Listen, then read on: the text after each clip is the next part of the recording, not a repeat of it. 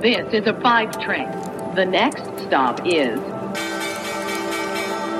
Wall Street. Herzlich willkommen zu Wall Street Weekly, dem Börsenpodcast aus New York. Ich bin Sophie Schimanski und ich freue mich sehr darüber, dass Sie jetzt auch in der zweiten Folge bei mir sind. Wir wagen den Blick nach vorne auf das, was diese Woche für Gesprächsstoff sorgen wird. Und da rücken vor allem die Berichtsergebnisse von Beyond Meat in den Fokus und die gibt's gleich heute.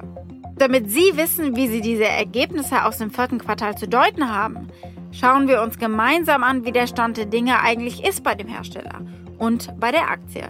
Wir schauen uns auch den Burger genauer an, ich habe ihn auch probiert, und wir gucken, was die Konkurrenz so macht.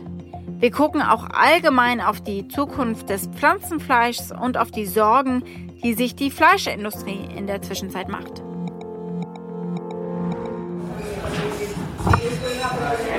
Hier in New York haben zuerst kleinere Restaurantketten angefangen, den Beyond Burger zu braten. So zum Beispiel Bear Burger in Chelsea. Die Zielgruppe sind Millennials und zwar definitiv die mit dem nötigen Kleingeld. Denn das Beyond Meat Patty oder auch das Patty des Konkurrenten Impossible Foods kostet 8 Dollar obendrauf. Und damit kostet der Burger am Ende 22 Dollar. Der Preis ist jedenfalls schon mal saftig. Und was genau bekomme ich eigentlich für mein Geld, wenn ich den Duchess mit einem Beyond Meat Patty bestelle? Laut der Website enthalten die Zutaten Wasser, Erbsenprotein, Isolat, Rapsöl, Kokosnussöl, Reisprotein, andere natürliche Aromen einschließlich Apfelextrakt und Rübensaftextrakt. Für die Farbe soll ja aussehen wie Fleisch. Die Kunden hier sind umweltbewusst und ernähren sich vegetarisch oder vegan. Böse Zungen würden die Menschen in diesem Restaurant als Hipster bezeichnen. Aber exklusiv ist der Fleischersatz nicht mehr. Das sagt auch Johnny Atenko, Manager von Bear Burger in Chelsea. Because around two years ago, uh, a fully plant-based burger started becoming a trend, and now they're basically everywhere. Um, as to like White Castles, Bear Burger Kings, uh, but Bear Burger's been pretty ahead of the trends. Inzwischen kann man ihn auch in Supermärkten kaufen, wie zum Beispiel bei Whole Foods, die Kette, die zu Amazon gehört. Aber auch internationale Fastfood-Ketten bieten in ausgewählten Restaurants inzwischen Beyond-Produkte an. Dunkin' Donuts, Hard Rock Cafe und KFC, also Kentucky Fried Chicken, die haben dementsprechend Beyond Chicken. McDonald's testet gerade den PLT in Kanada, das ist Plant Lettuce Tomato statt BLT Bacon Lettuce Tomato. Letzte Woche dann schrieb die Kaffeehauskette Starbucks in einer Mail an Bloomberg News, man denke darüber nach, pflanzliche Fleischersatzprodukte ins Frühstücksangebot aufzunehmen. Analysten von Oppenheimer sagten daraufhin, diese Ankündigung zeige, wie der Markt für künstliche Fleischprodukte weiter wächst. Ob es zu diesem Deal wirklich kommt, darüber sprechen wir später. Und damit reagieren die Restaurants natürlich auf die wachsende Beliebtheit von Kunstfleisch. Das Pflanzenfleisch ist zu einer ernsten Bedrohung für die Fleischindustrie geworden inzwischen. Die hat eine Studie beim Beratungsunternehmen AT Kearney in Auftrag gegeben und das Ergebnis hat ihnen sicher nicht geschmeckt. Laut dem Bericht wird die konventionelle Fleischversorgung weltweit bis 2040 um mehr als 33 Prozent sinken. Die Londoner Marktforschung Mintel stellte fest, dass fast 60 Prozent der US-Verbraucher weniger Fleisch essen wollen. Und auch diese sogenannten Flexitarier treiben Restaurantketten wie Burger King und Carl's Jr. dazu, fleischlose Burger in ihre Speisekarte aufzunehmen. An Nachfrage nach den Produkten mangelt es ganz offensichtlich nicht. Klimaschutz und Vegetarismus sind in. Das hier sagt Ethan Brown, CEO von Beyond Meat, in einem Interview dazu. If you look at the older consumer, they're coming to our brand mostly around health. And concerns maybe around cardiovascular or carcinogenic issues. Uh, if you look at the younger generations, it's much more driven around climate, around animal welfare, and also a lifestyle. Alleine in Deutschland ernähren sich rund 8 Millionen Menschen vegetarisch, 1,3 Millionen Menschen vegan. Und auch global ist der vegane Trend zu erkennen. Die Anzahl der vegan-vegetarisch lebenden Menschen wird weltweit auf eine Milliarde geschätzt. Und tatsächlich, immer wieder kommt es zu Lieferengpässen von Beyond Meat Produkten. Als Lidl die Burger letzten Sommer das erste Mal anbot, waren sie rasend schnell ausverkauft, innerhalb von Stunden. Und diese starke Nachfrage, die zeigt sich auch in den Unternehmenszahlen. Das vergangene Quartal hat Beyond Meat das erste Mal als gelistetes Unternehmen schwarze Zahlen geschrieben. Der Gewinn lag sogar doppelt so hoch wie erwartet. Beyond Meat reporting its first ever quarter of positive net income here. Uh, EPS of about six cents per diluted share versus the three cents that analysts were estimating. So about double on the bottom line. On the revenue front, $92 million, also a beat compared with $82 million that analysts were expecting here. Das Unternehmen erzielte mit einem Umsatz von 92 Millionen Dollar 10 Millionen Dollar mehr, als die Wall Street erwartet hatte. Beyond Meat hat außerdem seine Umsatzprognose für das Gesamtjahr zweimal angehoben, zunächst im Juli auf 240 Millionen Dollar, dann später auf 270 Millionen Dollar. Die Produktnachfrage bleibt also offenbar hoch. Müsste doch gut sein für die Beyond Meat Aktien. Und genau das gucken wir uns jetzt mal an. Beyond Meat war letztes Jahr ohne Zweifel wohl der am meisten gehypteste Börsengang. Und der lief auch sehr gut. An der Nasdaq schoss die Aktie gleich mal vom Einstiegspreis von 25 Dollar auf über 40 Dollar. Der Vorsitzende von Beyond Meat, Seth Goldman, pries den Anlegern die Aktie am Tag des Börsengangs so an. Yeah, it was really this vision that we're going into the largest category in food, where there is essentially mostly commodities, and we're bringing a product that is innovative. There hasn't been innovation in the meat section of the store for really decades. And so to bring a differentiated product with a proprietary advantage that really uh, addresses so many of the needs consumers are looking for around health, around the environment, and even around you know the issues of treatment of animals. Uh, and there's clearly an appetite for it at, at the store, and obviously an appetite for it among investors as well. Bis zum 26. Juli schienen die Anleger auch hungrig zu sein. Die Aktie kletterte auf fast 240 Dollar. Aber danach ist sie wie ein Stein gefallen. Ein Grund dafür ist mit Sicherheit auch das Ende der Locker-Periode gewesen, sprich, die Investoren der ersten Stunde durften ihre Aktien eben verkaufen. Stephanie Link ist die ehemalige Leiterin des globalen Aktienresearchs bei Nuven und sagte damals auf CNBC, die Aktie könne gefährlich sein aufgrund der aufgeblähten Bewertung. We've heard all these partnerships. The stock has done well. It's impossible to evaluate this company. They only have a 2% market share anyway. So you know that there's a great to total addressable market, but it's just going to take time. It's got to grow into its valuation. It's got to grow substantially into its valuation to be justified. So, you know, this is a, a concept stock, it's a cult stock, and those are dangerous sometimes. Während sich die Konsumenten den Pflanzenfleischbratling schmecken lassen, sind die Analysten nicht überzeugt. Das B-Wort Bubble fällt immer wieder. Es gibt tatsächlich Anzeichen im Trading-Verhalten, dass etwas nicht stimmt. Das durchschnittliche Tagesvolumen, das gehandelt wird, ist an manchen Tagen höher als die Anzahl der Aktien. Ungewöhnlich hoch. In den letzten zehn Handelssessions haben durchschnittlich 19,8 Millionen Aktien den Besitzer gewechselt, Ausstehen sind 33,6 Millionen. Und das zeigt eben, dass jede Aktie im Durchschnitt mindestens alle zwei Tage verkauft wird. Beyond Meat scheint also eine heiße Kartoffel zu sein und kein Langzeitinvestment. Das Unternehmen hat laut CNN-Erhebung vier Kaufratings, zehnmal halten und zwei Verkaufen-Ratings. Das Konsenskursziel liegt bei 103 US-Dollar. Damit haben die Analysten ihr Preisziel im Vergleich zu den vergangenen zwölf Monaten um 16 Prozent gesenkt. Die Analystin Alexia Howard vom Haus Bernstein behielt zwar ihr zwölfmonatiges Kursziel bei von 106 US-Dollar pro Aktie, aber sie hat die Aktie runtergestuft von Outperform zu Market Perform. Und warum, das erklärt sie hier auf CNBC. I really think that the uh, at this point uh, the sales outlook for the next couple of years, at least in the US, is, is priced in. So all eyes are now to what their international expansion could look like.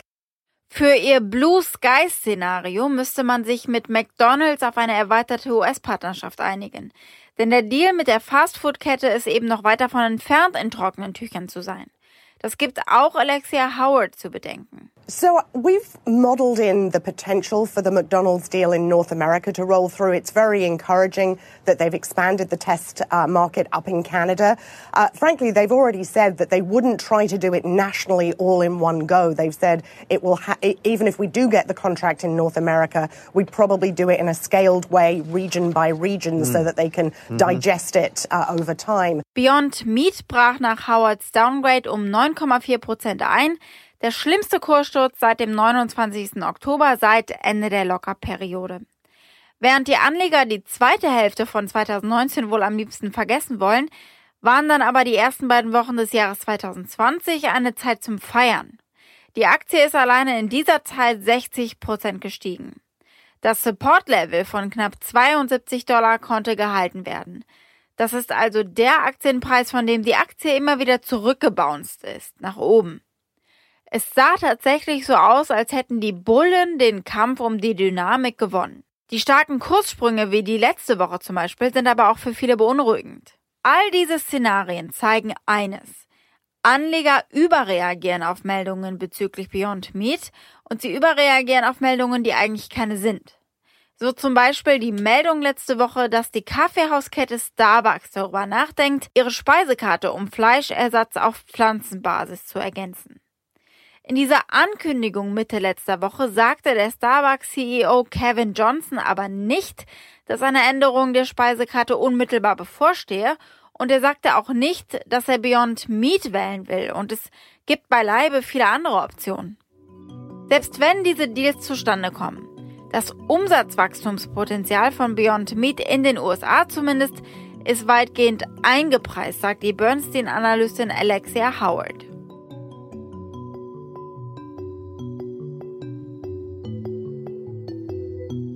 It's had a great run, particularly over the last few days. And as I started to think about could I take my target price up yet again, uh, I really think that the uh, at this point uh, the sales outlook for the next couple of years, at least in the US, is, is priced in. So all eyes are now to what their international expansion could look like. I've been looking at their own internal capacity, and it looks as though uh, the extrusion capacity, the effectively the pasta making kind of machines that they use uh, to weave the protein together, that's their real secret sauce. Uh, it looks as though they can scale from roughly $280 million in sales this fiscal year up to about eight to nine hundred million dollars uh, by fiscal 21. But it's going to be tough to get beyond that. And so the real question is, will they start to put more production capacity over in Europe? Will they put more capacity uh, over in Asia? That could provide some more upside. But as I say, I'm taking a pause for now. Dann wäre die Herausforderung immer noch, all die Ketten zu beliefern, als verhältnismäßig kleines Unternehmen. Und dann ist da auch noch der Wettbewerb. Der kommt nicht nur vom noch kleineren privaten Impossible Foods, die partnern übrigens mit Burger King, sondern auch von den großen Lebensmittelkonzernen. Die haben mehr Cash, eine bessere Infrastruktur und sie sind diversifizierter aufgestellt, das heißt, das Risiko ist etwas geringer. So ist seit Herbst auch das größte Lebensmittelunternehmen der Welt im Game um Pflanzenfleisch Nestlé. Ihr Awesome Burger ist die Antwort auf den pflanzlichen Fleischtrend. Und vermarktet wird der unter der Marke Sweet Earth. Nestlé hat über 140 Jahre auf dem Buckel und das Schweizer Unternehmen beschäftigt 308.000 Mitarbeiter. Sie erzielen einen Jahresumsatz von mehreren 10 Milliarden US-Dollar und sie unterhalten Niederlassungen in Ländern auf der ganzen Welt. Sie besitzen eine Vielzahl bekannter Marken, darunter zum Beispiel Hagen das Eis.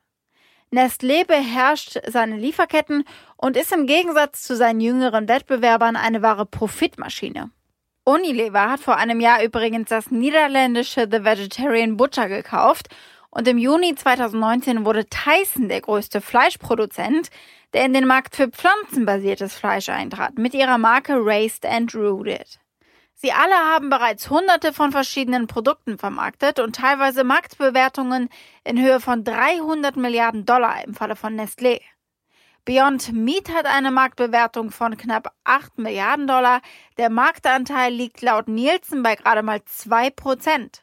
Und doch seien sie im Vorteil, behauptet Beyond Meat Gründer und CEO Ethan Brown of CNBC. Well, I think we enjoy being the challenger brand. I think the consumer is looking for something new from somebody new. Uh, I think it's very hard for an incumbent uh, to focus the way we do, to move as quickly as we do. We're very aggressive here in the United States. We're aggressive in the EU. We're aggressive in Asia. We have a single goal. We're not competing among different interests.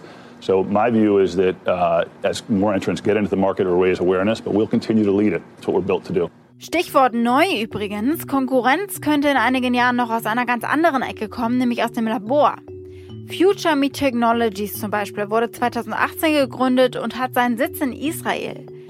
Sie wollen im Bereich In-vitro-Fleisch das sein, was Beyond Meat und Impossible Foods eben für Fleisch auf pflanzlicher Basis getan haben. In-vitro-Fleisch ist Fleisch, das aus einzelnen Ausgangszellen gezüchtet wird, die Tieren in einer Biopsie entnommen werden. Future Meat ist auch nicht das einzige Unternehmen, das sich zum Ziel gesetzt hat, dieses Fleisch aus Zellkultur herzustellen und es dabei bezahlbar zu machen. In den letzten Jahren sind mehrere Dutzend Startups hauptsächlich in den USA und in Europa entstanden, um das Produkt zu entwickeln. Der Hersteller Memphis Meat hat 2017 in einer Finanzierungsrunde der Serie A 17 Millionen US-Dollar eingesammelt, unter anderem von Bill Gates und von Richard Branson. Noch sind diese Summen natürlich klein und das Herstellungsverfahren mit Sicherheit optimierbar. Aber ihnen gelingt eines, an dem Beyond Meat und Nestlé mit ihrem Fleischersatz aus Pflanzen scheitern. Fleisch. Das hier ist Professor Jakov Namias, der Gründer von Future Meat Technologies. Now, we can do a lot good replacing the structure and, and, and protein content. Um, and it feels like meat. There is one major problem it doesn't smell like meat, and it doesn't taste like meat. And the reason it doesn't is because, well, it's missing this white stuff. Um, and this white stuff is actually the fat. What we're craving is the grilled fat. Grilling of fat releases hundreds of polyaromatic hydrocarbons. And this is essentially what creates the aroma and the umami flavor of meat. And there is one technology on the market that can actually do that, and that's cultured meat. Ethan Brown, der Gründer von Beyond Meat, weiß um diese Schwäche, die auf lange Sicht natürlich auch ein Absatzproblem werden kann. What's the hardest kind of meat to replicate? You know, as you get more um, uh, transparent on the plate, things like bacon, where the fat and the, the protein is, is so clearly distributed in a way the consumer can see, that's harder. When it's ground, it's a little Steak easier. can't- ground is Steak is thing, harder. building it up is another. But things like ground are, are a little bit easier. Sausage is easier because there's so much spice in it, right? Right. Yeah. Hinzu kommt, dass einige Ernährungswissenschaftler zumindest nicht davon überzeugt sind, dass das pflanzliche Fleisch gesund ist. Hier habe ich aber den Eindruck, dass diese Kritik genauso kritisch betrachtet werden muss wie der Burger an sich, denn natürlich hat die Fleischindustrie eine Riesenagenda. Das Potenzial für Beyond Meat liegt in der Verbesserung ihrer Produkte, in Lebensmittelsicherheit, eine wichtige Voraussetzung auch für Deals mit großen Fastfood-Ketten landesweit und außerhalb der USA, sagt Alexia Howard. That potential is in our numbers. We've put a 50, 50% chance that the US uh, contract with McDonald's comes in. Uh, obviously, if it does, uh, that probably would provide some more upside to the stock in terms of sentiment and excitement and the potential sales uh, value. Um, obviously, if they don't get the contract or if somebody, um, somebody else steps in, uh, that could provide some, some sentiment risk. Uh, but I think given the demand for the Beyond Meat product with other restaurant chains here in the US, also other extra demand in Europe, where I think there will be really strong demand because of concerns about climate change out there, I'm not too worried about the sales trajectory uh, from here. Auch CEO Ethan Brown sagte beim letzten Earnings Call, dass sie Europa und Asien im Visier haben. Sie würden einen wichtigen, aber immer noch recht kleinen Prozentsatz des Gesamtumsatzes hinzubringen. Brown will aber definitiv international werden. I am very focused on building this into an international brand. Uh, what we've done here in the United States is to build this brand with the consumer, and I have every expectation we'll do that uh, internationally. Bratwürstchen also für den deutschen Markt, Dumplings für den asiatischen. Beyond Meat hat die Märkte in Übersee fest anvisiert.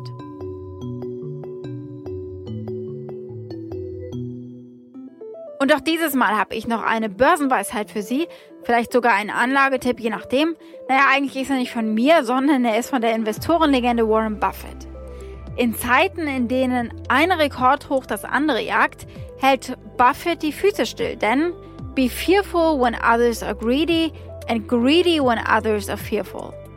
Also schlechte Nachrichten zu einem Unternehmen können möglicherweise eben gute Nachrichten für Anleger sein, denn Die könnten dann vom Kurssturz profitieren und eben günstig einsteigen. I've been buying stocks ever since I was 11 years old. So uh, when stocks go down, it's good news. Just like when hamburgers go down, it's good news, or Coca-Cola goes down, it's good news in terms of anything I buy.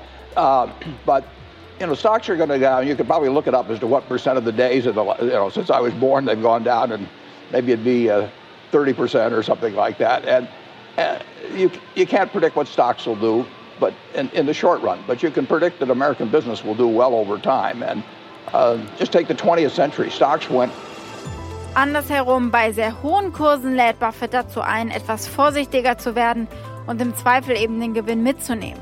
Auf diese Weise hat er immerhin 90 Milliarden Dollar angehäuft. 50 Milliarden hat sein Konglomerat Berkshire Hathaway alleine in Apple angelegt. Sein Lieblingsinvestment und Getränk ist aber immer noch Coca-Cola. Ob er jetzt dazu ein Beyond Meat Burger ist, das weiß nur er. Das war's jetzt von mir, aber hoffentlich nicht von Ihnen. Wenn Sie Anregungen haben, schreiben Sie mir einfach eine E-Mail an wallstreetweekly at mediapioneer.com. Wir hören uns nächsten Montag wieder. Alles Liebe aus New York, Ihre Sophie Schimanski.